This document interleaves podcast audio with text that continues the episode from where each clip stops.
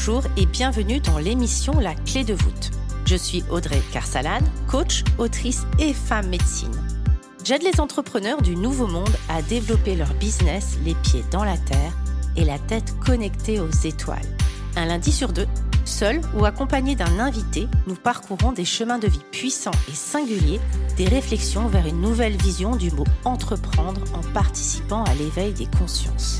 La clé de voûte, le trait d'union entre le monde visible et invisible de l'entrepreneur conscient de ses actions et à l'écoute de son intuition.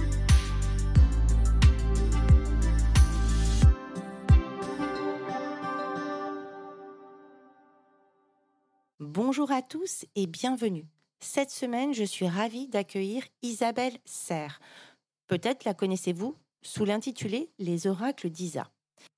Et comment ne pas connaître Isabelle dans le domaine de la spiritualité incarnée? Elle est autrice, conférencière, créatrice de nombreux oracles best-sellers. Elle anime également une plateforme de conférences L'éveil de l'âme et vient récemment de lancer son podcast. Last but not least, elle est également maman solo. Est-elle un bourreau de travail? A-t-elle un clone? D'où vient cette créativité qui semble intarissable? Et finalement, quelle est sa définition de la spiritualité ancrée? Et Isabelle Petite, elle ressemblait à quoi? Et comment est venue la spiritualité à elle? Comment l'entrepreneuriat est venu à elle? Bref, toutes ces questions, j'ai hâte de lui poser.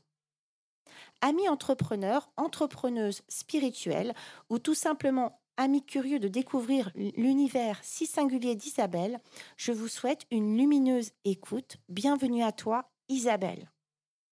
Bonjour Isabelle, je suis ravie de te recevoir. Bah, bonjour, je suis ravie d'être là. Merci beaucoup. Je t'ai demandé de choisir un livre. Est-ce que tu peux rapidement nous le présenter et nous dire ce qu'il symbolise pour toi?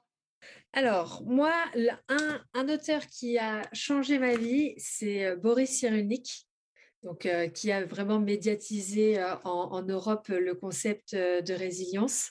Donc, j'ai celui-ci, Les âmes blessées, mais je ne l'ai pas parce qu'il a brûlé et je ne l'ai pas racheté, mais il y a aussi Les vilains petits canards que j'ai adoré.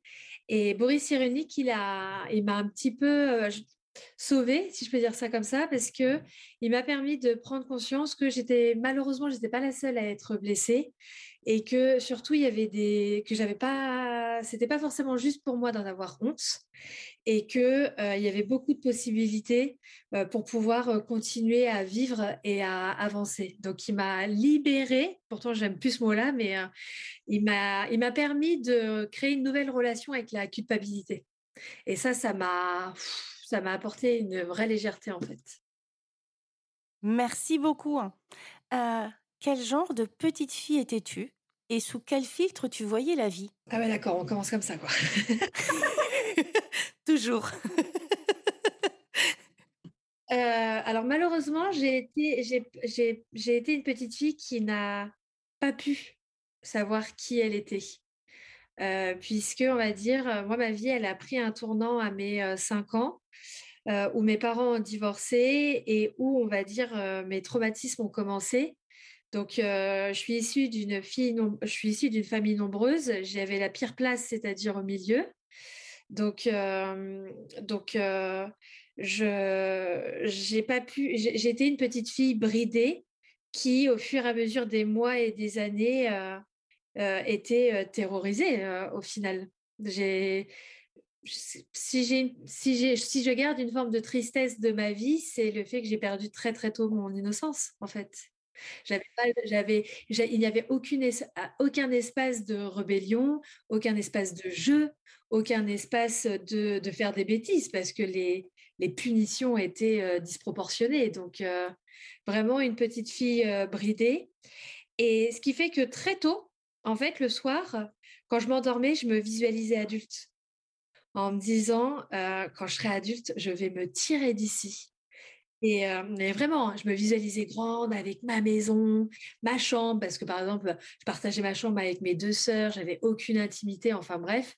Et donc, je m'imaginais une très grande maison avec une très grande chambre où j'étais toute seule, tranquille. Et ça, c'était vraiment mon leitmotiv, quoi. Deviens, grande, Isabelle, deviens grande et tire-toi, en fait. Ok, merci beaucoup. et quels adjectifs tu utiliserais pour décrire ton passage dans l'adolescence? Qu'est-ce que tu en gardes comme souvenir au final? Heu, bah, toujours, le fait d'être, heu, d'être bridée, mais c'est surtout à ce moment-là que, heu, la colère est devenue, ma meilleure amie. Moi, adolescente, j'étais, très en colère. Bah, évidemment, hein, mes limites étaient dépassées en permanence, donc je ne pouvais être que, que colère et alors ça fait un peu ça fait un peu pato, mais mais à l'adolescence, vraiment, j'étais concentrée sur le fait de prendre ma liberté, donc c'était, heu, colère et heu, acharnement parce que je travaillais, heu, d'une part parce que, bah, pour, c'est truc tout bête, mais pour manger parce que ma mère ne travaillait plus. Et puis ensuite pour dire, «Il faut que j'ai un un pécule pour vraiment pour me casser», donc c'était, colère et rébellion, en fait. Mmh D'accord et hem et les découvertes, heu, la joie, heu, les sorties entre copains et cetera? Ça n'existait pas du tout.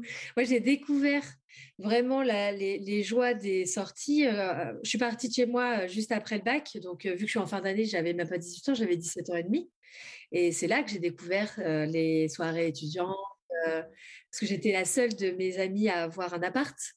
Heu, donc heu, c'était là là vraiment là, ça a été la fiesta là, mais très, très, très, très tard, très, très, très, très tard. C'est c'est peut-être aussi que vient de là, j'ai je pense que j'ai gardé des séquelles, heu, un peu d'inadaptation, sociale, mais mais non, non, j'ai découvert ça, les les booms d'anniversaire et tout ça, je je connais pas, hein, c'est D'accord. je sais pas ce que c'est. Inviter des amis à la maison, je sais pas ce que c'est. Fêter même son anniversaire, je sais pas ce que c'est en fait. Moi, je l'ai fêté très tard mon anniversaire. Rien qu'à moi. D'accord, rien qu'à toi. OK, donc on si je comprends bien, quand le fêtait, c'était groupé? Bah, on va dire que j'ai un frère jumeau, heu, que également, heu, ma grande sœur est née 6 ans plus tôt à la même date OK. et et ouais, du coup, bah, je te dis la place du milieu, c'est vraiment la merde. J'étais vraiment, je j'ai eu voilà, le fait d'être fondue dans dans la masse, quoi. Oui, tu es ni trop grande pour, heu, montrer l'exemple, avoir les responsabilités, éventuellement, heu, voir que tu peux partir, heu, plus rapidement que les autres, ni la petite dernière ou le petit dernier qui est normalement plus privilégié, plus chouchouté, protégé par tout le monde. C'est ça, exact. Même si vraiment ma grande sœur, j'ai envie pas sa place, bon, en nous nous tous, hein, on n'a pas on n'a pas eu, ça a pas été simple pour, pour nous tous et nous toutes, mais ouais, j'avais pas c'est en plus, c'est le mon jour le jour d'anniversaire, c'est aussi la fête de mon frère, donc heu, vraiment, il y a cette journée était était pour tout le monde, en fait. Il y avait pas ce côté, heu, privilégié et d'ailleurs, c'est vrai que j'ai pas ce truc, heu de vouloir à tout prix maintenant fêter, mon anniversaire, surtout en approchant la quarantaine, tu sais, tu as envie d'oublier, en fait. Je ne vois pas absolument pas de quoi tu parles. Suffit juste d'enlever quelques bougies, c'est tout. Exactement. Tu maman toi aujourd'hui, non? Oui, oui, oui, j'ai un petit garçon de 6 ans et demi. D'accord, heu, que tu élèves seule. On a je crois qu'on a ça en commun. Heu et la mienne a 7 ans et demi, tu vois? Donc il y a il y a très peu de distance. Heu, aujourd'hui, finalement, du coup, quelle est ta lecture, de, devenir maman? Alors moi, je on va dire que je suis tombée enceinte alors que c'était pas, un projet. Mon fils est arrivé, heu, par surprise, heu et je pense que si j'étais pas tombée enceinte, heu, comme ça, je serais jamais devenue maman. Parce que la parentalité était quelque chose qui me terrorisait. Parce que j'avais énormément peur de reproduire les mêmes schémas, quoi. Je me suis dit: «Non mais» et puis tu sais, on m'a toujours, toujours dit, par exemple, je sais pas, un enfant battu bat ses enfants, un enfant avec des parents alcooliques devient alcoolique. On m'a rabâché ça quand j'étais plus jeune et moi j'ai dit: «Waouh, mais je vais être une mère atroce!» donc heu, je voulais surtout pas être, être maman et quand je suis tombée enceinte, heu, alors que je, savais que si je gardais, heu, si je poursuivais ma grossesse, tout ça allait se faire, toute seule, je le savais, hein. J'ai été bouleversée par l'amour que j'ai, ressenti, pour cet amas de cellules, parce que c'était qu'un amas de cellules et je l'ai tu vois, ça me faire pleurer. En fait, j'ai jamais aimé, quelqu'un comme ça et je me suis dit: «Waouh, bah bah non, bah on y va en fait» Et, et, je remercierai toute ma vie mon fils parce que il m'a apporté énormément, il m'apporte encore aujourd'hui, même si pas. alors, être parent solo, vraiment, moi, j'y trouve beaucoup d'avantages parce que, par exemple, il n'y a pas de frustration. Si mon fils n'est pas lavé, je n'attends pas que quelqu'un lave mon fils, l'éduque, range la maison. tu vois, je peux compter que sur moi. Et le fait de ne pas attendre de quelqu'un, je trouve c'est hyper reposant. Par contre, la seule chose qui est hyper dure, c'est qu'on peut jamais passer le relais. Et ça, quand tu es à bout, tu peux pas dire vas-y occupe-toi de ton enfant là. C'est ah non, il n'y a que moi. je vais sortir me promener. Ah bah non. moi je je, je, me, je, sais que j'ai pas mal de copines, tu sais, elles, se sont séparées, mais elles ont la garde alternée. Et elles me disent, oh, ma pauvre, toi, tu peux jamais te reposer. Je dis, oui, mais moi, je prends seule mes décisions, en fait. Je, alors, le papa, le papa existe, est présent en tout petit pointillé, et finalement, du coup, n'est pas intrusif. Et moi, je me souviens, et c'est le seul aparté que je vais faire, qu'il faut faire attention à ce qu'on demande à l'univers. Et je me souviens que quand j'étais je rentrais dans cet âge où je me suis réveillée, j'ai découvert tout ce que mes copines, ce dont mes copines me parlaient depuis dix ans, c'est-à-dire cette obsession d'avoir un enfant qui est arrivée très tard pour moi. Je ne comprenais pas quand j'avais des copines qui tombaient enceintes à 25, 26 ans. Je me dis, mais elles sont folles. Moi, moi, je faisais la fête, je sortais. Enfin, je ne comprenais pas le concept, tu vois, de se faire enfermer là-dedans.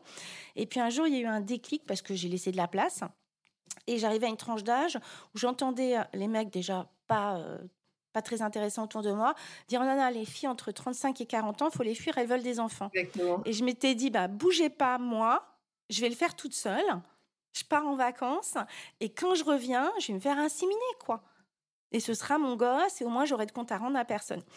Donc, finalement, l'univers m'a bien entendu. J'ai pas fait d'insémination, il y a un vrai père, mais disons que j'ai une liberté assez absolue avec les contraintes effectivement que tu expliques, c'est-à-dire qu'il n'y a pas de relais ou très très peu et en pointillé. Je pense que dans toute situation, il y a, du plus et du moins, hein, c'est comme tout, et c'est surtout en fonction du regard qu'on porte.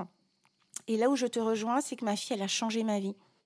Pour moi, mon accouchement, alors j'ai parfois je, le dis tout bas parce que je sais que pour certaines ça a été euh, vraiment terrible. Ma grossesse et mon accouchement sont vraiment des souvenirs, même si j'étais malade, tout ça. Pour moi, mon accouchement est le plus beau jour de ma vie. C'est le plus beau jour de ma vie. Alors moi, j'ai eu une grossesse vraiment euh, parfaite, mais l'accouchement, c'est le pire jour de ma vie. Alors que moi, pas du tout. J'avais pris de l'homéopathie. J'avais le CD de Vanessa Paradis Bliss qui tournait en boucle. On m'avait fait une, une, une, une, une, non, une péridurale. Et du coup, je savais pas, ça te shoot. Donc, j'étais à moitié défoncée, tu vois. La péridurale. j'étais défoncée. J'étais là, ouh, aquarium. bon, après, j'ai eu des points de soutien. Bon, bref, ça, ça, après, c'était moins sympa. Et quand on m'a posé ce petit être sur moi, je crois que mon cœur aurait pu s'arrêter de battre. Et donc, c'est intéressant ce que tu dis. Alors moi, ça a été euh, très très dur le jour de mon accouchement parce qu'en fait, j'arrivais pas à concevoir que déjà d'une part quelque chose qui n'était pas rentré allait sortir. Alors je c'est comment c'est possible Expliquez-moi. Et l'autre chose également qui me terrorisait, c'est de me dire qu'un être indépendant de pensée allait sortir de mon corps en fait ce concept me terrorisait. Et j'ai alors là j'ai eu très très très très très mal pourtant vraiment je suis pas chochotte hein, mais j'ai vu que mon esprit voulait pas accoucher euh, on va dire les mon esprit luttait contre mon corps donc vraiment les douleurs elles étaient atroces et c'est surtout c'est pas moi c'est pas la douleur physique qui reste c'est tout ce que j'ai ressenti quand ils ont posé mon fils sur moi parce qu'en fait, il y, y, avait tant un désespoir de «Oh, mais comment je vais faire pour le maintenir en vie tant un désespoir aussi fort qu'un amour profond, qu'une joie, qu'une détresse, tout ça en même temps. Et c'est toutes ces émotions-là qui m'ont traumatisée. Et j'ai dit une grossesse, un accouchement, ah, je laisse ça pour les autres. C'est bon. bon. Ok, merci beaucoup. euh, euh, aujourd'hui, tu es. Comment je. C'est bien le problème dans l'introduction. Je, je ne savais plus comment te décrire parce que tu fais tout. Euh, autrice, conférencière et pas auteur. J'ai apprécié quand j'ai lu ça sur, sur ta bio. Autrice, euh, conférencière, tu as une plateforme, l'éveil de l'âme, si j'ai bonne mémoire. Euh, on en est à combien d'oracles? Oh, C'est comme les tatouages, j'ai arrêté. C'est ça. Moi aussi, j'ai arrêté de compter. Et je te vois partout. Quand je vais euh, me reposer et on nous propose des oracles, je te vois. et, et, à chaque fois, ils sont top en fait. Donc, tu en as combien d'oracles? Non, mais arrête, tu me poses une colle, je ne sais plus. Allez, on va dire 10, non? Ah ouais, un peu plus quand même. Ouais, euh, plus, ouais. 15, 20, un truc comme ça. Parce que tu les sors 4 par 4 en plus. Bah, les horoscopes magnétiques, par exemple, ils 4. Après, il y a des collections. Euh, je ralentis quand même, hein, je ralentis quand même parce que, alors, euh, moi j'adore, en fait, le problème c'est que j'adore la phase de création. J'adore, les bruits bizarres, c'est mon bulldog. Hein. Euh, j'adore les phases de création, j'adore les phases d'inspiration. En plus, tout ça, ça se passe la nuit, je suis dans ma bulle, je suis hyper heureuse, etc. Mais je vis très mal les phases de sortie. Moi, je suis nulle en marketing, je ne suis pas une commerciale, je respecte énormément les gens, donc je n'ai pas envie euh, de, de, donner l'impression que euh, tel outil, tel oracle tel ouvrage va changer la vie de la personne, etc. Euh, mais pour autant, je suis hyper emballée de mon projet. Donc, ça crée une forme un peu de, dissonance, ce qui fait que à chaque fois, alors pourtant, on va dire, ça fait des années, mais j'en parle un petit peu à demi-mot en disant, ouais, c'est ça, j'adore, etc. Mais bon, si tu veux pas l'acheter, t'inquiète, il n'y a aucun problème, je comprends. Mmh, et, là, ça va, ça, se calme. Mais par exemple, l'oracle de la voix des âmes, qui est mon oracle préféré euh, de, tous, euh, il y a eu tellement un engouement quand il est sorti que je me suis chopé trois ulcères à, l'œil. J'en avais deux ulcères à un de mes yeux. À un œil, pardon, et euh, un autre ulcère à l'autre. Et là, je me suis dit, Isa, il faut que tu te détendes quand même parce que c'est bien créer, mais tu, veux aussi partager aux autres. Donc, il y a un moment où tu as besoin de te détendre. Donc, j'essaye de travailler, euh, de travailler là-dessus. Parce que les sorties, très souvent, c'est Virginie, ma meilleure amie, qui bosse avec moi, qui gère les réseaux sociaux. Moi, je suis en PLS dans ma chambre, dans le noir. en balançant, en disant Mais pourquoi j'ai fait ça? Mais pourquoi j'ai fait ça? Mais pourquoi j'ai fait ça? C'est quoi? C'est syndrome de l'imposteur? C'est quoi? J'ai un, un, fucking euh, syndrome de l'imposteur. Euh, qui est très présent et qui est ce mec qui est euh, les jours de sortie pour lui c'est jours de fête il est là il a mis son beau costume et, euh, et il parade chez moi quoi. Il prend toute la place il est allongé sur ton salon il fume des gros cigares il y en a partout. il choisit les chaînes de la télé quoi. C'est lui qui a justement parce que moi je te suis et du coup j'ai bien vu qu'il y avait une espèce de source qui semblait intarissable de créativité en toi. Ça devient d'où tout ça? Eh bien, alors j'ai toujours eu beaucoup d'imagination parce que vu que mon univers extérieur était nul et même était terrorisant, je pense que malheureusement, hein, pour, pour rester en vie, même si plus jeune, j'ai essayé de ne plus être en vie à deux reprises, tellement que, oh, je, je vais pas pleurer, tellement que bah, c'était trop dur en fait. C'était, euh, je me suis dit mais pourquoi je vis si c'est pour vivre ça quoi? C'est euh. et, ce qui fait que bah, j'ai créé un monde intérieur euh, très riche. Je me suis réfugiée. c'est bon, je sais pas comment mais il mange son bois de serre, il fait des bruits horribles. mais, et, donc, je me suis réfugiée vraiment dans, dans l'imagination. et puis, vu que, en fait, j'ai dû recréer totalement mes bases de qui je suis, de ma vie, parce que j'ai dû déconstruire tout ce qu'on m'a inculqué parce que c'était pas du tout positif pour moi. Je pense qu'il y a eu cet élan de je suis capable de créer et j'adore créer. Et en fait, la création a été un peu une forme de survie quand je suis vu que je suis partie très tôt de chez moi. Et du coup, elle est devenue un pilier de ma vie. Donc, c'est facile pour moi euh, d'avoir une idée, de la mettre en place, de la visualiser. Et c'est devenu presque une base de vie. Tu m'enlèves ça, je dépéris en fait. Je dépéris, je suis pas bien. Je suis pas bien. Et ta source d'inspiration, tu la trouves partout en te promenant pour le j'allais dire pour ceux qui justement se sentent un peu en panne d'inspiration. C'est quoi, toi, ton truc? Est-ce que c'est comme ça automatique, en pleine nuit, tout d'un coup, bam, ça te prend? Ou est-ce qu'il y a des, hum, des, choses qui peuvent favoriser la création? Bah, Vu que j'ai, on va dire, je me suis j'ai travaillé la gratitude. Euh, tu vas voir, c'est pas bateau hein, ce que je vais dire. Hein, je suis pas namasté. Euh, vu que j'ai travaillé la gratitude, j'ai pris l'habitude de prendre plaisir de regarder tout ce qu'il y a autour de moi. Ce qui fait, si tu veux, je, dans la voiture, une belle, si je sais pas, je vais voir un, je vais marcher, je vais voir une jolie fleur, tu sais, je vais prendre le temps de la regarder et je vais laisser venir à moi tout ce que ça m'inspire. Je suis également quelqu'un, alors je me considère pas forcément comme quelqu'un de très intelligent, mais je réfléchis beaucoup. Et j'adore en fait mettre à l'épreuve mes convictions, mais également analyser les choses. Tu sais, en fait, j'adore dans ma tête prendre une situation et la regarder sur différents points de vue. Tu sais, comme, mais différents points de vue, et c'est comme si dans ma tête, il y avait tu sais, plein de petits bonhommes qui pensaient pas du tout la même chose. Et ça, ça m'inspire énormément parce que du coup, je me dis, ah bah oui, bah attends, ça se trouve, on peut voir les choses comme ça, mais comment je pourrais faire pour que on puisse voir d'une autre façon, etc. Et bam, là, ça vient l'idée du coup. D'accord, merci beaucoup. Et je repensais à ce syndrome de l'imposteur. Et, si finalement, il n'y avait pas une espèce de dissonance absolue entre le départ, entre le départ où justement tu n'avais pas forcément ta place, et aujourd'hui où tu reçois des tonnes d'amour, mais c'est en XXL, avec effectivement des oracles qui cartonnent, qui sont des best-sellers. je ne sais pas combien de livres tu as, écrit. J'ai vu Lightworker. Je ne sais pas si tu en as écrit d'autres. Il y a Le pouvoir à soupçonner de tes blessures et de tes blocages. Il y a Les nombres boussoles. Et puis il y a les... Voilà. Au moins trois ou quatre, évidemment. je ne sais pas pourquoi j'ai posé cette question. le mimi, le lion-lion, le million. Le syndrome de l'imposteur, alors pareil, hein, de nouveau, euh, c'est pas pour faire le pâteau, euh, mais il faut savoir que euh, moi j'ai grandi avec une belle-mère qui tous les matins me disait que j'étais qu'une bonne à rien et que pour le bien-être de la planète, il fallait me jeter à la flotte avec une pierre autour du cou. Et ça, j'avais le droit tous les matins.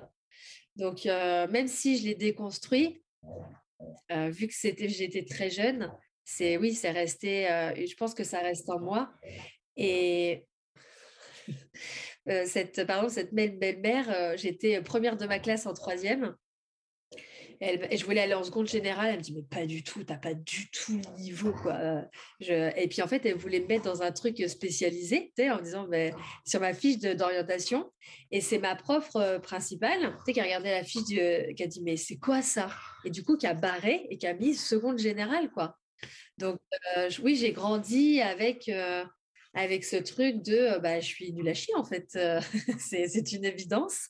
Donc, tu vois, même à 37 ans, bah, il y a des séquelles encore par rapport à ça. Donc, et par rapport à tout ce qui est le fait de recevoir beaucoup de, compliments ou de, de, de, retours positifs, je prends énormément mes distances par rapport à ça parce que moi, je veux pas de grand amour.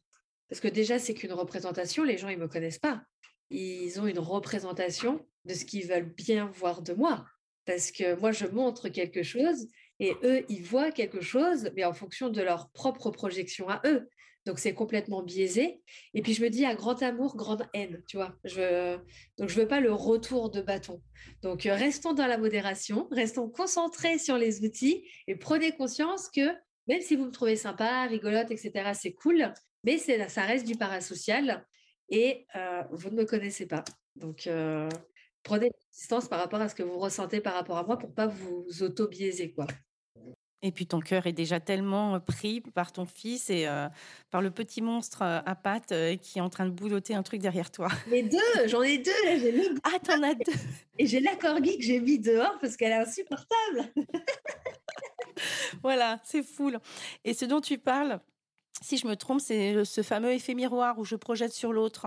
Je projette mes fantasmes euh, parce qu'elle a vécu les mêmes blessures que moi, elle me comprend, parce que euh, elle a ce syndrome de l'imposteur, etc. Du coup, euh, elle comprend ce que je vis au quotidien et donc elle, elle incarne finalement quelque chose qui me nourrit ou qui me qui me rassure. Et si jamais à un moment elle décide d'aller dans l'autre, d'un autre côté, d'avoir tout d'un coup, enfin, d'avoir confiance en elle, tout d'un coup, ça devient une forme de trahison. Et je la déteste. Ça. Parce qu'elle a menti sur qui elle était. Voilà. Ou alors, euh, finalement, elle va mieux. non, c'est exactement ça. Et puis, je vais aussi me laisser le droit à l'imperfection. Euh, je vais me laisser le droit à l'erreur parce que euh, on, est des êtres imparfaits. Et puis surtout, c'est aussi une forme de respect des personnes. parce que malheureusement, avec cette notion de relation parasociale et d'influence qu'on peut avoir sur les autres, sans s'en rendre compte, on peut les mettre dans une énergie de dépendance, de soumission. Et moi, j'ai pas envie de ça, en fait. J'ai envie de pouvoir me regarder dans une glace. Donc, c'est aussi un, respect des, autres. Et puis, après, voilà, il peut y avoir des attentes parce que bah, elle m'a pas répondu ou elle a pas vu ma story ou machin. Mais on n'est pas amis. Je suis pas votre amie parce que je ne vous connais pas et vous ne me, vous ne me connaissez pas. Et ça, je trouve que c'est hyper important parce que c'est un. Moi, je l'ai pour les. Pour le, parce que je respecte énormément les personnes qui me suivent et les personnes qui sont sensibles à mon travail. Et surtout, ah, et puis déjà, un, j'ai pas envie de prendre la grosse tête, j'ai pas envie de rentrer dans l'ego spirituel, j'ai pas envie d'être un gourou, c'est pas le projet d'ouvrir ma secte. Euh, et surtout aussi, euh, quand on est dans la spiritualité, parfois on peut y entrer dans des moments de grande vulnérabilité. Et moi, j'ai pas envie que cette vulnérabilité des autres soit un profit pour moi, en fait. Donc, euh, c'est pour ça que cet équilibre, il est hyper important à mes yeux. Merci beaucoup. D'ailleurs, je lisais sur ton profil que tu prônes une euh, spiritualité ancrée. C'est quoi pour toi ça? Alors, moi, je fais la grande différence entre spiritualité doudou et spiritualité ancrée. La spiritualité doudou, c'est le fait de voir euh, les concepts spirituels, les outils, euh, les personnes dites spirituelles comme les sauveuses et les sauveurs. C'est-à-dire que dans la spiritualité doudou, tout ce qui est l'extérieur va venir tout expliquer, parce que tout a une explication. Il n'y a pas de place pour la nuance, euh, pour la perfection, tout a une explication. Et euh, tout est libérable et euh, tout est nettoyable, si je peux dire ça comme ça.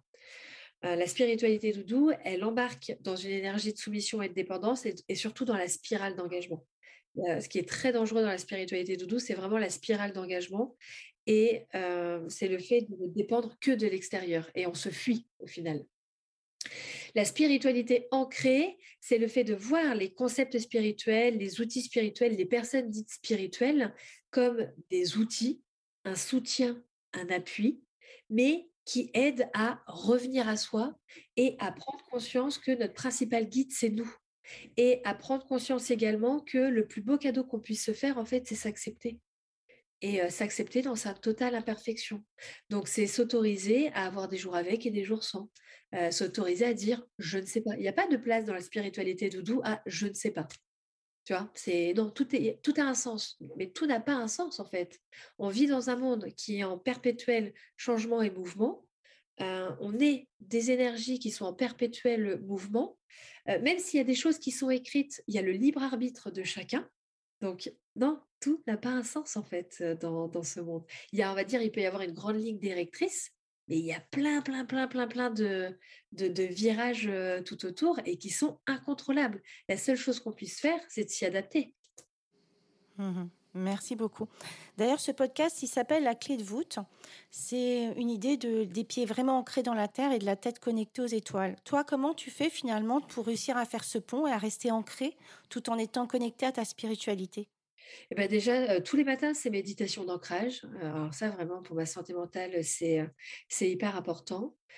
également, je lis énormément d'ouvrages où je lis des, articles ou des vidéos. je regarde des vidéos de personnes qui ne sont pas du tout spirituelles et limite qui sont anti-spirituelles.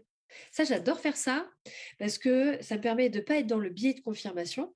Et donc, ça me permet de pouvoir bah, me remettre en question, de réfléchir, à dire Ah, tiens, il pense comme ça, vas-y, on y réfléchit. et, mmh, et puis, moi, ma quête profonde, c'est le sens de la vie. Donc, je, ne pensais jamais, bah, on va dire, devenir une autrice connue, entre guillemets. Ça, même, tu vois, dans mon imagination la plus profonde, quand j'étais plus jeune, c'était impossible, en fait. C'était. C'est, à chaque fois, on me dit, mais comment t'en es arrivé là? Je dis, bah, par accident, quoi. C'est pas. je sais pas, en fait. mais mmh, non, je. et puis, vu que j'ai été fortement blessée par l'injustice, moi, la notion de justesse est quelque chose de très important. C'est-à-dire être le plus juste possible. Donc moi, j'essaye d'être la plus juste possible, mais j'attends des autres qu'ils le soient également envers moi. Donc je pense que cette attente de justesse et ce besoin de justesse et de sens fait que bah, j'ai les, pieds bien ancrés et également la tête dans les étoiles parce que mes convictions aussi, je les mets à l'épreuve. Toi, par exemple, je dis pas, bah, je crois à la médiumnité parce que j'ai vu un film ou j'ai lu un livre ou j'ai vu un live Instagram. J'ai vécu des expériences, les énergies, la même chose, les, guides, la même chose. En fait, mes convictions, je, les, je doute de mes convictions et ensuite je les expérimente. Tu vois, je les, pousse à bout pour voir si elles sont vraiment réelles. Donc, c'est pour ça que toutes mes convictions, elles sont pas là juste pour me rassurer, pour me donner une bonne image de moi, pour fuir une douleur ou parce que je sais pas, j'ai peur de la vie ou j'ai peur de la mort. Je les ai vraiment mises à l'épreuve. Et c'est pour ça que ça me permet de faire le pont du coup. Merci beaucoup. si tu devais tout recommencer, recommencer, quelles erreurs tu éviterais et qu'est-ce que tu remettrais immédiatement en place pour vivre de ton activité, pour reconstruire finalement ce qui, est, ce qui est venu en place Parce que tu dis que, enfin, de ce que j'ai entendu, c'est je ne sais pas. Mais en fait, derrière, il y a quand même un, bourreau de travail, non? Oui, mais alors je travaille beaucoup. Euh, ça, c'est, alors ça vient de mon père aussi. Hein. Mon père est quelqu'un qui travaillait énormément. Il m'a toujours dit Isabelle, toi, j'ai, j'ai Isabelle dans la vie, il. Euh, donc ça, ça c'est inculqué de, de, mon père. Euh, le, alors, le, le, problème, entre guillemets, de cette question, c'est que qui je serais si j'avais pas vécu tout ce que j'ai vécu? Donc, est-ce que j'ai quelque chose à modifier? Bah non, parce que ça fait la personne que je suis aujourd'hui, en fait. La question, c'est plutôt si demain, euh, je ne sais pas, pour euh, x, y raison, ton compte Instagram saute, tes où tes livres ne se vendent plus, etc. Et tu dois euh, de nouveau, enfin, lancer quelque chose de nouveau. Qu'est-ce que tu ferais? En fait, l'idée, c'est d'accompagner des entrepreneurs qui aimeraient se lancer, qui aimeraient peut-être trois conseils pour essayer de, de vivre rapidement euh, de leur activité, ou en tout cas d'essayer de, d'arriver à en vivre, en fait. Eh ben, la première chose, c'est l'authenticité. Très souvent, lorsqu'on se lance, on essaye d'aller voir euh, ce qui marche. Bah, du moins, on va voir ce qui marche et on essaye de faire pareil. Euh, alors que ça ne nous parle pas forcément. Euh, l'authenticité, en fait, c'est euh, vraiment trouver, trouver sa patte, se dire, OK, je suis qui? Comment je vibre, entre guillemets? C'est quoi ma personnalité? C'est qui je suis? Et le transmettre. C'est-à-dire, alors peut-être en s'inspirant de codes qui fonctionnent, par exemple sur les réseaux de par l'algorithme, etc. On n'est pas dans le monde magique des bisounours, mais être authentique, ne pas chercher, ne pas chercher à plaire, moi, tu vois, par exemple, je ne cherche pas à plaire. Je suis telle que je suis. Ça, t'amuse, c'est cool. Tu peux pas me blairer, il n'y a pas de problème. Je le prends pas de façon personnelle, en fait. Mmh Mais vraiment être authentique. la deuxième chose aussi, c'est être engagé. Parce qu'aujourd'hui aussi, avec les réseaux sociaux, par exemple, je sais pas, sur TikTok, une vidéo, elle peut, tu fais une vidéo, elle devient virale, tu prends 100 000 abonnés, bisous, quoi. Mais ça, ça n'arrive pas tout le temps. C'est-à-dire que c'est hyper important d'être engagé, je veux dire, d'être persévérante et persévérant. Parce que parfois, on peut essayer une semaine, toi, un mois, et puis se dire, bah, ça marche pas, etc. Non, être persévérant et dans cette persévérance-là aussi, bah, oser modifier les choses. Parce que parfois, tu sais, on peut avoir une façon de faire en se disant, bah, non, mais c'est sûr, c'est comme ça. Soit on m'a dit qu'il fallait faire comme ça, soit je veux faire comme ça. Sauf que ça n'apporte pas forcément les, les, les, choses qu'on attend. Et au-delà de cette persévérance, euh, oser euh, modifier euh, certaines choses, certaines, je sais pas, une certaine, des choses dans la communication, des choses dans la proposition. Mais tu sais, l'être humain, il a, il a, des difficultés à dire soit j'ai tort ou il a un peu de difficulté avec le changement. oser ça. Vraiment, la, patience aussi. Donc, la patience qui va avec l'engagement et la persévérance, l'authenticité et la modification. Quel conseil tu donnerais par, justement pour les gens qui se sentent un peu appelés par ce monde spirituel, ce monde invisible, mais qui finalement ont peur ou ont quelques réticences ou quelques, quelques peurs. Je dirais, moi, je sais qu'il y a des personnes qui ont très peur des esprits maléfiques, qui ont très, très peur de mettre les doigts dedans. J'ai même une personne qui m'avait écrit une avait terminé, tu vois, dans un hôpital psychiatrique. Enfin voilà, il y a pas mal de, choses qui tournent autour de ça. Qu'est-ce que tu donnerais comme conseil pour faire ça de façon plus sécure? Eh bien, euh, déjà, beaucoup de se défaire des on m'a dit. Dès qu'on me dit on m'a dit, je dis c'est qui on? Tu vois? Beaucoup se défaire des on m'a dit et de remettre en question ce qu'on nous dit. Euh, et déjà, je pense que la première chose, c'est pourquoi. Se poser vraiment la question. Oh, c'est drôle parce que, alors là, c'est pas une autopromo, hein, mais c'est ma méthode, c'est mon dernier livre, pouvoir soupçonner des blessures et des blocages. Euh, mais c'est vraiment se poser la question de pourquoi. Pourquoi, par exemple, je veux, euh, parce que très souvent, et ça, moi, je m'en suis rendu compte quand je faisais des consultations, quand je tirais les cartes, en fait, très souvent, il y a des personnes, et moi, je, je l'ai été la première, c'est pour ça qu'il n'y a aucun jugement de ma part, mais en fait, on veut absolument travailler son magnétisme, travailler sa médiumnité, ce qu'on veut absolument aider les autres, etc. Mais là, c'est parce qu'on est guidé par la mémoire sacrificielle. En fait, on a l'impression que pour être digne d'exister, il faut être utile pour les autres. Et du coup, on se lance à, corps, à cœur et à corps perdu euh, dans le développement de nos capacités, mais pour vraiment nourrir cette énergie sacrificielle. Ça, c'est la blessure d'abandon. C'est la voie royale vers le, fait de rester dans la blessure euh, d'abandon. Donc, c'est vraiment se poser la question pourquoi? Et surtout ensuite prendre son temps. Il n'y a pas d'injonction à la performance. Prendre beaucoup de recul aussi, parce que vraiment sur les réseaux, plus les personnes, elles ont besoin d'expliquer, de, crier haut et fort qu'elles, elles sont incroyables, qu'elles ont vécu des expériences incroyables, etc. Et plus il y a de la chance, il y a des chances déjà que ce soit complètement mytho ce qu'elles racontent, ou sinon que ce soit enjolivé à 90%. Quoi. Donc prendre beaucoup de recul par rapport aux témoignages qu'elles peuvent entendre, euh, par rapport au on m'a dit. Et puis, bah, prendre le temps de lire. Il y avait maintenant, avant les, les espaces euh, ésotériques et spirituels, c'était, pardon, mais c'était un peu comme, euh, tu sais, le rayon des films porno. C'est-à-dire que tu avais un gros rideau rouge et tu te clair. il est où le réseau, il est où le rayon ésotérique? Tu avais un peu honte. Tu avais trois livres et trois oreilles qui se battaient en duel. Euh, maintenant, va dans n'importe quel Cultura et FNAC, il y a énormément d'ouvrages, d'oracles, ça s'est démocratisé. Donc, prendre le temps de s'intéresser à différents autrices et auteurs, différentes, différentes lectures, différents points de vue, et puis expérimenter. De toute façon, c'est en forgeant qu'on devient euh, forgeron.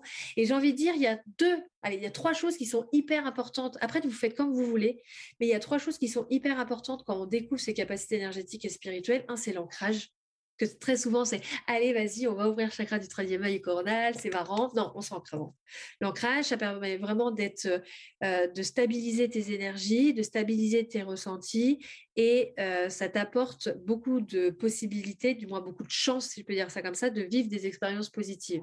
L'ancrage on en fait toujours un, un pataquès. Euh, debout tu te mets debout ou assis, les pieds au sol, les jambes décroisées, tu fermes les yeux, t'inspires, t'expires, jusqu'à ressentir ton corps de la tête aux pieds, tu es ancré. Il n'y a pas besoin de faire 10 euh, 000 formations, 10 000 protocoles, l'engagement. L'ancrage, le lâcher prise, c'est-à-dire être dans l'instant présent. Si tu travailles tes capacités en disant j'espère qu'il va se passer un truc incroyable, tu es dans le contrôle, il ne se passera rien. Donc le lâcher prise, être là, ici et maintenant et j'accueille ce qui arrive. Et puis la protection. Donc la protection, ça peut se faire par une pierre, ça peut se faire par un talisman, ça peut se faire par une bulle de lumière que tu visualises autour de toi, tu peux faire une invocation à tes guides. Ces trois choses-là sont importantes. Mais après, c'est freestyle, fais comme tu le sens en fait. Merci beaucoup. Tu sais pourquoi j'ai créé ce podcast, La Clé de voûte? Mais non, mais j'ai hâte de, le savoir. Parce que j'ai fait des cérémonies chamaniques et lors d'une cérémonie, j'ai découvert que j'avais été chamane dans des vies antérieures ce qui m'a un peu laissé euh, sur les fesses, on va dire. Surtout que la cérémonie, elle a été plutôt assez désagréable parce qu'elle était euh, même dense, parce que c'était pas youpi, j'ai des dons incroyables, etc. C'était tout le côté amérindien de, euh, de l'extermination. Donc il y avait tout ce côté-là de j'ai plus mes terres, j'ai plus mes amis, enfin j'ai plus rien en fait. Et ce qui me reste, c'est euh, finalement euh, tout ce côté un peu euh, de connexion avec les, avec les esprits et qu'aujourd'hui, on, on européanise à mort. Donc, j'étais hyper en colère. Enfin, il y avait une partie de moi, en tout cas, qui était très en colère. La culturelle, tu parles? Ouais, exactement. Il y avait vraiment ce truc-là. Et puis, j'ai eu une discussion pendant bon, bah, plusieurs heures, du coup, avec cette partie de moi qui est européenne, hein, du coup, hein, et cette partie de moi qui est complètement, euh, bah, du coup, qui était complètement dans, euh, qui était aigri, aigri, euh, d'une tristesse absolue. J'ai mis pas mal de temps à sortir de ça, même si après j'étais plus cool. Et j'ai créé ce podcast comme un engagement pour moi à rester connecté au monde spirituel. Parce que bah, j'ai une petite fille, parce que j'étais coach business, entre guillemets, et que très rapidement, je repartais dans un truc très, très gang, très ancré et plus du tout connecté. Et ça m'a fait sourire quand tu as, dit ceux qui en parlent. Moi, j'en ai beaucoup parlé sur les réseaux. parce que ça m'a émerveillée, en fait, tout ce que j'ai découvert après. C'est-à-dire qu'à partir du moment où je me suis dit, non, tu n'es pas folle, oui, ça s'est réellement passé, oui, tu as vraiment eu cette connexion, et j'ai douté régulièrement en me disant oui, tu as vécu ça, mais en fait, tu as mal compris ou finalement il va rien se passer. Et dès que je me mettais dans les... Et finalement, ces dons sont revenus très rapidement. Et je pense qu'il y a encore un énorme chemin à faire. Et, et moi, j'avais vraiment eu envie de, partager ça et c'est pour ça que ce podcast est né. Hein. Alors, il y a les destinations des entrepreneurs, tu vois. Quand, quand je dis d'en parler euh, tout le temps, c'est tous les jours, euh, expérience incroyable. Et c'est le, tu sais, c'est le fait d'en parler en disant, moi, je peux le vivre, mais toi, tu peux juste écouter, tu vois. Ah ben non. Et, et, et, je disais ça pourquoi c'est aucun jugement, je le prends absolument pas mal. C'était juste, tu sais, pour ouvrir d'autres possibilités, parce que je me suis dit, mais moi, j'ai pas ressenti ça. Moi, j'étais, tu sais, comme Alice au pays des merveilles. J'étais euh, lorsque euh, lorsque j'ai vu un de mes amis qui est décédé il y a un an et que je l'ai vu, Alice au pays des merveilles, j'ai pleuré pendant, tu vois, une demi-heure lorsqu'il est venu me parler. Je, moi, ce monde, euh, j'essaye d'être très ancrée, je remets beaucoup de choses en question, mais ce monde m'a apporté la magie que j'avais justement peut-être perdue petite fille aussi, tu vois ce que je veux dire? Ce monde magique où on vient te susurrer à l'oreille, où tu te sens jamais seule, où il y a toujours quelqu'un à côté de toi, tu sais que tes guides sont à côté, même quand ça se passe mal, même moi, ça m'arrive de lever les yeux au ciel et de les engueuler en disant Bon, alors? Et, je trouve que ça a ramené euh, une capacité d'émerveillement euh, assez dingue en moi. Je comprends. Je comprends tout à fait. Euh, c'est quelque chose aussi que je ressens par rapport à, par rapport à la spiritualité. Et moi, c'est le fait aussi qui m'a émerveillée bah, toutes, toutes les expériences que, que j'ai vécues. Euh, c'est le fait de se dire, mais le monde est beaucoup plus large. C'est ça. Euh, que ce côté euh, matériel. Parce que moi, quand j'étais plus jeune, mon père, je disais toujours, mais papa, c'est quoi le but de la vie? Il disait, bah, c'est d'avoir un bon travail, une maison. Je dis, mais c'est chiant. Exactement, exactement. Et je dis, attends, on est dans une bulle, dans, une, dans, dans un truc là, qui flotte au milieu de nulle part. Ce, de ce nulle part, en plus, c'est en expansion. En expansion dans quoi? On n'en sait rien. Et tu me dis que le but de ma vie, c'est d'acheter une maison et d'avoir un travail. Mais c'est nul. Et j'étais en colère sur ça, tu vois. Et de faire des gosses avec le labrador. Oui, oui. Et les pare-soleil Winnie l'ourson. Et après, on me demande pourquoi tu as attendu longtemps avant de faire un gosse. Bah, moi, ça me, ça me terrorisait. Et surtout, euh, toi, pareil, quand j'étais plus jeune, la question, euh, j'étais fascinée par l'amour. Euh, je pense déjà aussi parce que j'en ai beaucoup manqué, mais toute personne, je disais, c'est quoi le truc le plus fou que tu as fait par amour, en fait? J'étais, Je posais toujours cette question-là. Et, et, et, on m'expliquait du coup que les. Tu vois, après, j'ai un bac pour faire plaisir à mon père, parce que mon père, donc c'était, t'as eu combien en maths? Tu vois, il s'en foutait des autres. Euh, c'était, t'as eu combien en maths? D'ailleurs, c'est très drôle. C'était la génération S, il fallait être. Euh, les autres bacs, c'était nul. Exactement. Bon, j'ai fait bac S, j'ai eu 5 en maths et 16 en philo, donc j'ai vraiment loupé ma voie, tu vois, c'est un peu mais, mais du coup, on m'expliquait que voilà, tout est une question d'hormones, de synapses, etc. Et tu sais, à chaque fois, je levais la main et je disais, mais je suis, mais je suis pas d'accord, on est beaucoup plus complexe que ça. Parce que, à, même cerveau, à même synapse, on, on a des, euh, des, des, des, réactions euh, différentes. Expliquez-moi, ça me mettait en colère. En fait, j'ai alors au-delà de mon passé, le fait que j'arrivais pas à, comprendre cette vie, le fait, tu vois, par exemple, d'être aussi complexe et de vivre aussi peu, je dis non mais ma mère, toi ma mère, je disais mais attends maman, euh, je vais passer plus de temps morte que vivante. Elle me dit pourquoi tu dis ça? Je dis bah je vais vivre quoi 80 ans? Mais je vais être morte pendant des milliards d'années. Je dis ça n'a aucun sens. En fait, ça faisait bugger mon cerveau. Et mmh, donc, les études scientifiques, limite, je me suis dit, bon, bah, ça va me rassurer, toi, je vais comprendre comment on fonctionne. Non, ça m'avait encore plus énervé parce que je sentais qu'il me manquait quelque chose. Et quand, donc quand je me suis ouverte à la spiritualité et que j'ai commencé voilà, à m'intéresser au principe de réincarnation, des énergies, etc., j'ai dit, mais c'est ça en fait, c'est ces éléments-là qui me manquaient. Je comprends maintenant, je comprends. Toi, quand je disais toujours à ma mère, maman, je peux savoir pourquoi euh, tu laisses la, la télé allumée euh, tout le temps la nuit? Et qui me dit, mais de quoi tu parles? Je dis, bah oui, euh, j'entends plein de voix dans le salon. Elle me dit, mais il n'y a pas la télé la nuit dans le salon, en fait. Et tu vois, quand, quand du coup, j'ai découvert le concept de médiumnité, je dis ah bah c'est ça, tu vois. Mmh. De. C'est venu, c'est venu comment à toi d'ailleurs tout ça? Depuis petite finalement, sauf que tu n'en avais pas conscience? Ah bah, C'est surtout qu'on m'a demandé de me taire. Euh, moi, c'était horrible. C'était Ah, bah, Tata Jeannette, elle est morte. De quoi tu parles Bah oui, elle est morte. Elle a eu un caillot dans, la jambe. Mais pas du tout. Tata Jeannette, elle est chez elle. Puis t'as le téléphone qui sonne. Bonjour. Je suis désolée, votre tante est décédée. Elle a fait une flémite. ah, ah.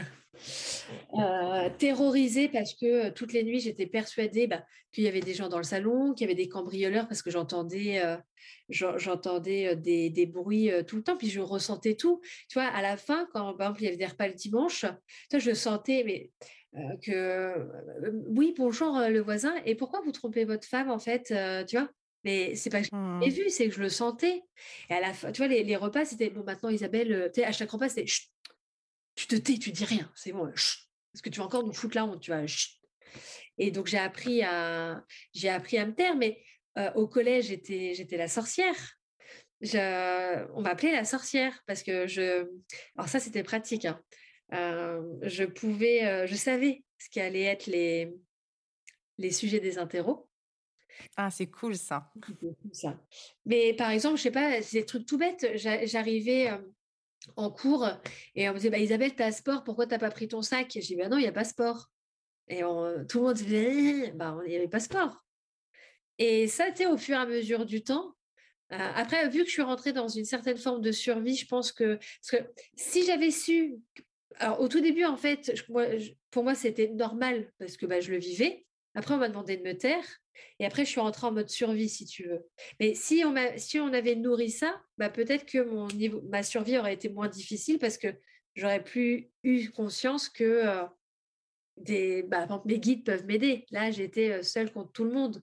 Donc, ça s'est un peu euh, éteint. Et puis, bah, c'est revenu quand j'ai pris vraiment mon, indépendance. Moi, je me souviens que j'étais aussi terrorisée dans cette maison. Je suis persuadée qu'elle était maintenant aujourd'hui qu'elle était hantée. Hein que la personne d'avant n'était pas partie. Et même adulte, quand j'étais seule dans cette maison, je m'enfermais au grenier et j'étais terrorisée toute la nuit. J'entendais craquer, j'entendais des bruits. C'était horrible. Mais pareil, pour des histoires de survie et d'adaptation, j'ai refermé en fait toutes ces portes. Alors que je me souviens très bien euh, que naturellement, lorsque je te raconter une histoire. Un jour, mes parents m'envoient en Angleterre. C'est un truc de 15 jours d'échange pour apprendre quatre mots. Et la nana me baragouine un truc parce que j'avais un niveau très élevé en anglais à l'époque. Et elle m'explique, elle me montre la maison d'à côté. Et je comprends vaguement que la fille sera à côté le soir. Donc, je pars chez ma copine à pied en pleine nuit, tu vois. Je reviens, je reviens en pleine nuit. Je sonne à la porte de ma maison pour rentrer. Personne. Et je me dis, attends, qu'est-ce qu'elle m'a dit déjà, la mamie euh, Que sa fille est à côté. Donc je vais sonner à côté et je baragouine un truc. Je demande la fille. On me dit, mais non, mais il n'y a personne. Et je retourne donc dans la, devant le Porsche et je m'assois. Et je me suis dit, là, Audrey, tu es en Angleterre, tu as trois mots de vocabulaire, tu es toute seule dans la rue, tu es dans la merde, tu vois. Et je lève les yeux au ciel, il y avait une étoile, je dis, non mais là, faut m'aider en fait, là. Je vais pas rester comme ça. Et je lève vraiment, j'avais les larmes aux yeux. Je dis là, faut m'aider. Deux secondes après, la fille elle est sortie parce qu'elle voulait aller chercher des CD. Oh Mais tout ça, je l'ai oublié. Tu vois ou pas? C'est-à-dire que maintenant que j'ai réouvert cette porte, ça me revient toutes ces choses-là, tous ces trucs où euh, il aurait pu m'arriver des choses pas cool et finalement il y a quelqu'un qui est arrivé. J'étais à chaque fois protégée. Et euh, tu sais, euh, euh, on parlait de. Moi, j'avais entendu parler de recouvrement d'âme, etc. Et la vision que j'en ai, alors, outre le fait qu'il y, a, y a une partie d'âme qui est restée bloquée dans un trauma, je ne sais pas pourquoi, peut-être parce que j'ai vécu en cérémonie, je suis, je, suis persuadée qu'en fait, l'espace-temps n'existe pas et que finalement, il y a une partie de moi adulte qui est là à mes côtés et qui sait que ça va bien se passer. Et quand j'étais petite, toute seule à jouer dans ma chambre, pas très girly, j'ai cette sensation que, est, que j'étais assise à côté d'elle. Je vois ce que tu veux dire. Tu vois ou pas? Ça, c'est euh, c'est passionnant. Cette... Alors, j'y vais pas trop vers, encore vers ces questions euh, euh, de temps, de distorsion du temps, etc. Parce que tout de suite, ça me, ça, ça, me déconnecte totalement de l'instant présent. Je ne suis pas encore prête par rapport à ça. Mais ouais, ouais, je vois je vois, je vois tout à fait ce que je vois tout à fait ce que tu veux dire. Je trouve ça très intéressant. Et du coup, ça, j'aime, j'aime bien, j'aime bien, je parce que je l'ai vraiment senti. Autant là, je, je me, j'en sens pas forcément la personne à côté de moi, mais j'ai vraiment eu cette, cette sensation que quand j'étais toute seule dans ma chambre, euh, avec cette grosse lourdeur de solitude, d'isolement, etc., elle était assise à côté de moi et je la sens et je la vois. Tu vois ce que je veux dire? Ça me fait penser au film Insidious. J'ai pas vu. Bah, en fait, euh, il y en a trois. Le, troisième est nul. Ne regardez pas, vous allez perdre votre temps. Le 1 et le 2, il est euh, génial. Et en fait, ça parle d'un, d'un enfant qui euh, fait des voyages astro, mais très très loin quand il dort. Et en fait, il y a un moment où bah, il y a lui qui est dans la pièce et lui en tant qu'adulte qui est dans la même pièce en fait. Franchement, regarde, ça, tu vas, ça va te plaire. Hein. Ça marche. Bah, tu me le mettras par, euh, par écrit le nom. Et moi, j'ai cette sensation, dans cette notion de recouvrement d'âme où tu viens chercher une partie bloquée, etc., qu'il y a peut-être une forme de douceur qui peut se trouver, en tout cas que moi j'ai trouvé, de savoir que même quand finalement j'étais triste ou que je me sentais seule, isolée, j'étais pas seule en fait, mmh. et qu'il y avait quelqu'un à côté de moi qui était là pour me dire t'inquiète, tout ce que tu vis aujourd'hui va t'aider à te construire la personne que tu seras demain. Je suis d'accord. et c'est dommage entre guillemets de. Bah, après c'est dommage, on refait pas le monde, mais ouais, j'aurais voulu qu'on m'explique et qu'on me dise c'est réel et tu peux compter sur ces personnes-là. C'est pas grave, mais. Hein. Ouais, je suis entièrement d'accord. Moi aussi, aussi c'est aussi ça. J'aurais aimé que. Mmh, comment savoir que c'est possible si personne nous explique et que tout le monde nous dit que c'est de la science. En fait, tu vois, c'était toi. Euh, et, alors que mon père, il est médium, mais je pense que mon père, il y a eu énormément l'effet miroir. Après, mon père travaillait énormément. Hein. Il était directeur financier, il travaillait énormément. Et euh, puis il avait cinq euh, enfants. il fallait qu'il fasse vivre une famille de, de cinq enfants. Euh, sept même, parce qu'après, il a eu deux autres enfants, donc euh, voilà. Et, euh, et, du coup, je pense que moi, mon père, il m'a dit que j'étais comme lui. J'avais 18 ans. Et je pense que quand j'étais plus jeune, il pouvait pas, il n'avait pas le temps ni l'espace, vu qu'il était, on va dire, embarqué dans cette routine de travail, etc., de faire face à moi, parce que s'il faisait face à moi par rapport à ce que je vivais, il faisait face à son enfant intérieur à lui. Et je crois qu'il n'y pas l'espace pour ça. Je lui en veux absolument pas. En fait, il n'avait pas l'espace pour ça. Parce que moi, quand je le réveillais en pleine nuit, en disant Papa, papa, il y a quelqu'un qui va mourir. Et, euh, et puis le lendemain, on, apprenait la nouvelle que quelqu'un était décédé dans le village. Il disait Mais non, c'est un cauchemar, va te recoucher. Je pense qu'à l'époque, c'était la seule chose qu'il pouvait faire avec les moyens qu'il avait, en fait. Il ne pouvait pas dire Non, mais attends, ça, ça, prend du temps, mais non, mais Isabelle, c'est parce que tu ressens des choses. Il n'avait pas le temps, il n'avait pas l'espace de ça, donc je ne veux pas du tout. Et puis, c'était c'était pas du tout dans l'air du temps. C'était complètement tabou. Oui, mon père est assez avant-gardiste. Quand il était plus jeune, il faisait tourner les tables et tout. Hein. C'était ah ouais, il s'est éclaté dans, dans, sa médiumnité, mais il, est, il a eu un pan de sa vie. Plus maintenant, maintenant qu'il est à la retraite, il retrouve un peu ce côté, cette, cette, partie spirituelle de lui, mais il a eu tout un pan de sa vie très matériel, si je peux dire ça comme ça. Très matériel, tu vois, le travail, le travail, le travail, le travail. Puis la banque, en plus, toi, la banque, c'est très. Ah ben là, tu es en plein dans le, dans le monde matériel. Moi, j'ai le souvenir que, que ma mère s'est ouverte euh, quand elle avait 40 euh, ans à tout ce qui était sophro, à tout ce qui était euh, rebirth, des trucs qu'aujourd'hui on en entend parler. et à plein de choses comme ça. Ils avaient même ouvert un centre, donc tu vois, il y avait un côté très avant-gardiste à l'époque. Et tout le monde pensait qu'ils étaient dans, dans une secte. Ah bah et moi, en fait, quand j'allais chez mes, les copains de mes parents, parce que mes parents partaient en vacances, ils me laissaient une semaine chez eux.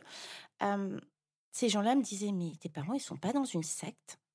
Tu vois, ce côté. Et moi, j'ai non seulement complètement fermé la porte, mais me demande pas pourquoi j'ai fait de l'événementiel dans du luxe derrière. Mmh. Poker face. Hein. C'est-à-dire que je donnais cette image de look at me, je suis jolie, je suis bien sapée. Je... Et puis notre famille est normale. Regardez pas derrière. Et, et c'est en ça que aujourd'hui, tu, à la limite, tu croises des gens. Bon, il y a encore euh, de, des, gens qui, qui, sont pas du tout open à ça.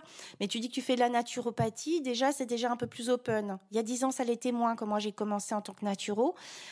euh, le monde spirituel, etc. Si tu es abonné à Gaïa, j'ai n'importe quoi, tu vois. Même sur Netflix, on, peut tomber sur des choses qui sont un peu plus connectées, tu, comprends? Alors qu'il y a, je sais pas, 20, euh, 30 ans en arrière, il y avait certaines personnes qui le faisaient. Il y avait Mais c'était... Tu te rappelles pas de mystère?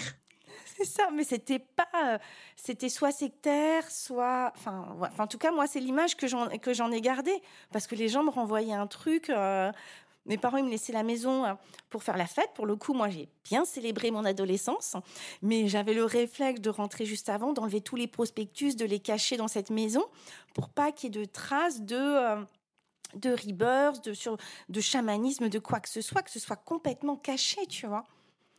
Donc, euh, donc voilà, donc je, suis contente que ça vienne et je suis contente qu'on puisse commencer à en parler parce que je, parce qu'effectivement, pour rejoindre ce que tu dis, euh, même si les gens ont peut-être pas autant de médiumnité développée ou quoi ou ne parlent pas forcément au guide ou j'en sais rien, de d'arriver à naviguer dans un monde plus autre que ce monde très matérialiste permet de donner davantage de couleurs et de Ouais, et d'amplitude au, monde, et en tout cas à notre vie. Et au-delà de, alors si je peux me permettre de rebondir, parce que c'est hyper intéressant ce que tu dis, au-delà d'apporter des couleurs, c'est de voir notre monde. Exactement. Ouais. Qui n'est pas que matériel. Et vraiment, moi, le fait de comprendre la vie, de comprendre le monde, c'est quelque chose qui me motive. Et ouais, au lieu de, c'est vraiment le voir tel qu'il est en fait dans toutes ses possibilités. Tu vois, de de, prendre de la hauteur, de prendre du recul. Tu sais, c'est comme si euh, on était, en fait, on nous avait appris sur euh, à regarder une toile, tu sais, mais juste euh, le, quart de la toile. Et je trouve que la, la spiritualité aussi, elle permet de prendre du recul et de dire non mais attends, en fait, la toile, je l'avais pas vue en entier, elle est magnifique là. Donc c'est vraiment de la spiritualité, elle permet de voir le monde. Elle apporte. Toi, c'est pas de la, c'est pas de la pensée magique euh, comme ont les enfants. Euh, c'est pas, c'est pas quelque chose qui vient rassurer. Euh, tu vois, c'est pas du parfum, du pchit pchit pour cacher une mauvaise odeur. C'est vraiment le fait de, de dire, attends, mais là, je, je, je regardais trop près. Je, je voyais pas tout et maintenant je, je vois et ouais, c'est, c'est génial en fait. Ouais, il y a un côté, je, je ressens les, le les possibles de l'immensité de la vie. Exactement. Et ça, je trouve que c'est grisant. Ah, exactement. Et c'est euh, et je trouve que ça vient aussi nourrir et guérir des parties de cœur. Mmh, tout à fait. Bah, en plus, ça, ça, la, curiosité, c'est une émotion négative, qui, euh, une émotion négative, une émotion positive qui est géniale parce qu'elle invite à sortir de sa zone de confort. Et alors, c'est très bien parfois d'être dans. Si tu es bien dans ta zone de confort, reste-y, mais très souvent, l'être humain crée une zone de confort qui porte mal son nom parce qu'elle est inconfortable. Et la curiosité, le fait d'avoir cette excitation, en plus le fait d'être dans, cette excitation, bah, tu profites davantage de l'instant présent, du coup tu secrètes des hormones de bien-être, du coup tu es bien avec toi, donc tu es bien avec les autres. Donc en fait, c'est un cercle virtueux, tu vois, tout le monde est content. Donc, euh, ouais, moi j'aime cette curiosité, cette excitation, et plus tu es bien, et plus oui, tu guéris des, des, parties de toi, parce que tu vas chercher le positif en toi, en fait. Merci beaucoup, Aro. que répondrais-tu à des personnes qui te disaient euh, T'es un peu bizarre, es un peu, tu serais pas un peu perché quand même? On me le dit très souvent, j'avoue. je rigole et je dis, bah, moi, je suis juste moi, en fait. Ça, c'est drôle parce que, alors, moi, je vois, mon je vois un psy qui est un, de mes héros, je l'adore, j'ai une passion pour mon psychologue. Euh, et un jour, il m'a dit, mais est-ce que vous vous sentez différente des autres? Et en fait, je lui ai répondu, mais moi, j'en ai rien à faire d'être différente ou similaire. Je veux juste être moi, en fait. Que ce qui est une similarité ou une différente, peu m'importe. Je veux être moi.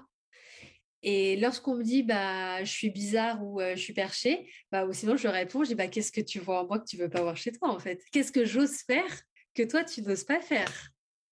Ah oh J'adore je, je le prends jamais comme une critique et surtout, euh, je me donne l'autorisation d'être moi-même, donc euh, c'est un beau cadeau que je me, garde bien précieusement. Et surtout en, te donnant. Il y a une, citation on ne rend service à, euh, personne en ne pas osant euh, briller de sa lumière ou un truc comme ça, tu vois. Et aussi, tu montres la possibilité à des gens qui, justement, vont peut-être se reconnaître en partie en toi, d'oser briller leur lumière. Donc, il y, a, c'est, un, il y a un côté un petit peu aussi porteur, sans être dans la projection absolue dont on parlait, hein, mais de, j'ose prendre ma place. Et, et si vous en faisiez aussi de même, à votre rythme, comme vous le sentez, mais c'est possible en tout cas d'être différent et, euh, d'avancer. Bah, c'est pour ça que, en ayant conscience de cette relation euh, parasociale, et vraiment je le dis euh, avec beaucoup d'humilité, moi ce qui m'intéresse, c'est que la représentation que les gens ont de moi, vu que c'est biaisé, alors moi j'essaie d'être la plus honnête et la plus sincère possible, mais je ne peux pas du tout gérer les projections qu'on met sur moi. C'est pour ça, c'est la notion de relation parasociale. Mais mon but, c'est que ce soit vraiment une source d'inspiration. Parce que la différence en fait entre admiration et inspiration, admiration, en fait, on se pose et on regarde, mais on n'avance pas. c'est un peu l'énergie des poissons. C'est ah, c'est joli, j'admire. Alors que l'inspiration, c'est ouais, c'est génial, vas-y, j'avance de mon côté. Là, c'est l'énergie du bélier, c'est on trace en fait. Donc, euh, si je peux être une source d'inspiration pour que les personnes qui sont sensibles à mon contenu, à la représentation qu'elles ont de moi, et euh, ça, la seule chose qui est vraie, qui n'est pas parasociale, c'est quand on me dit que je suis drôle. Non, je rigole. je confirme. Le peu Moi qui euh, te connais tellement bien depuis dix ans. non, je rigole. Non, non. Euh, mais, mais, du coup, voilà, le fait d'être une source d'inspiration pour que les personnes elles puissent créer leur propre cadre de référence, qu'elles puissent accepter que, telles qu'elles sont, leur part sombre, leur part positive, qu'elles se foutent la paix à chercher une perfection qui est inatteignable, qu'elles acceptent que parfois elles vont faire des trucs géniaux et que parfois elles vont faire de la merde et que c'est normal, c'est humain, que ça fait partie de notre humanité et que ça les motive à se concentrer sur ce qui est important pour elles. Bon, bah, je suis hyper heureuse. Banco. Voilà, je suis hyper heureuse. On arrive à la fin et je voulais te laisser justement le mot de la fin. Qu'est-ce que tu auras envie de dire? Alors, je cite toujours un philosophe qui a les cheveux longs et qui est blond et qui dit Aimons-nous vivants, n'attendons pas que la mort nous trouve du talent. Aimons-nous debout. non, euh, le mot de la fin, c'est ça, paraît pas si simple que ça, ça paraît simple comme question, mais c'est pas si simple que ça. Hein. non, acceptez-vous, vraiment, acceptez-vous tel que vous êtes. créez Pour moi, la liberté et le bonheur se trouvent dans l'équilibre.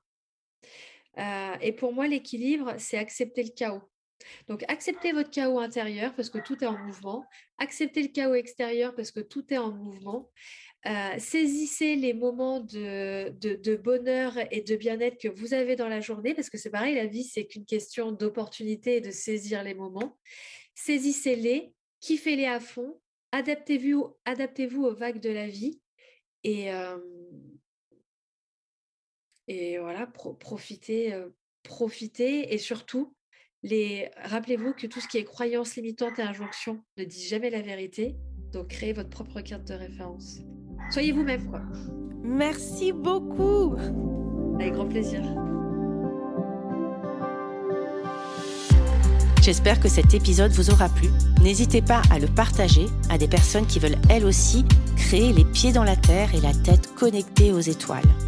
Retrouvez l'ensemble des informations et des liens dans le descriptif de l'épisode ainsi que sur mon site audreycarsalade.com. N'hésitez pas non plus à laisser un commentaire si vous avez des suggestions, des idées ou tout simplement si vous avez aimé cet épisode. Pour cela, rien de plus simple, filez sur Apple Podcast et n'oubliez pas les petites étoiles. Retrouvez-moi aussi sur les réseaux sociaux sous le nom de Audrey Carsalade et à l'adresse contact at audreycarsalade.com. N'oubliez pas non plus de vous abonner à la clé de voûte sur votre plateforme d'écoute podcast préférée pour être informé de la sortie du prochain épisode. Bonne semaine à tous et merci de votre écoute.